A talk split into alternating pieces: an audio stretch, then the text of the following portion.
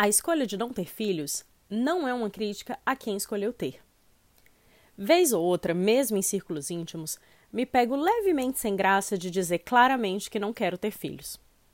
A frase muitas vezes sai com uma voz mais baixa, como um segredo, seguida de alguma justificativa fofinha, tipo: Mas eu acho que deve ser incrível a experiência, ou Mas eu posso mudar de ideia numa tentativa de amortecer o impacto das minhas palavras e me tornar menos potencialmente ofensiva.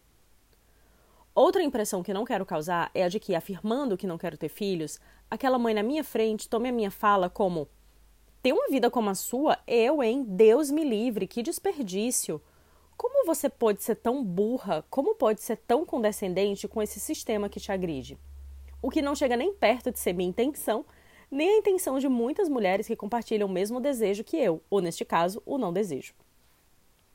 A minha escolha carrega em si o sentido absoluto da palavra, para mim e para o outro. Aquele que compreende que a base fundamental deste ato é a plena liberdade. Ou seja, se eu sou livre para escolher uma via e quero que esta seja respeitada, então há outro alguém tão livre quanto eu que pode escolher a via oposta. Uma decisão que eu não apenas respeito, mas admiro. Vejo beleza, vejo dor, força, injustiça, amor, alegria. E cuja estrutura simplesmente não me interessa por diversas razões.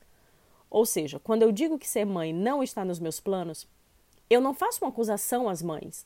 Eu não rejeito o que aquela mulher vive em sua particularidade. Não é uma crítica direcionada a ela, não é sequer uma crítica.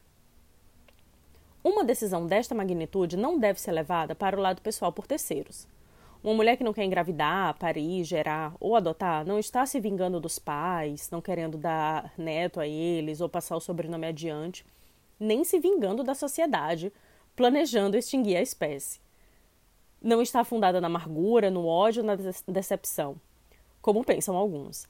Esta mulher está apenas finalmente exercendo o direito que lhe foi negado e ainda é sistematicamente o de fazer o que bem entender da sua vida, do seu tempo, do seu corpo.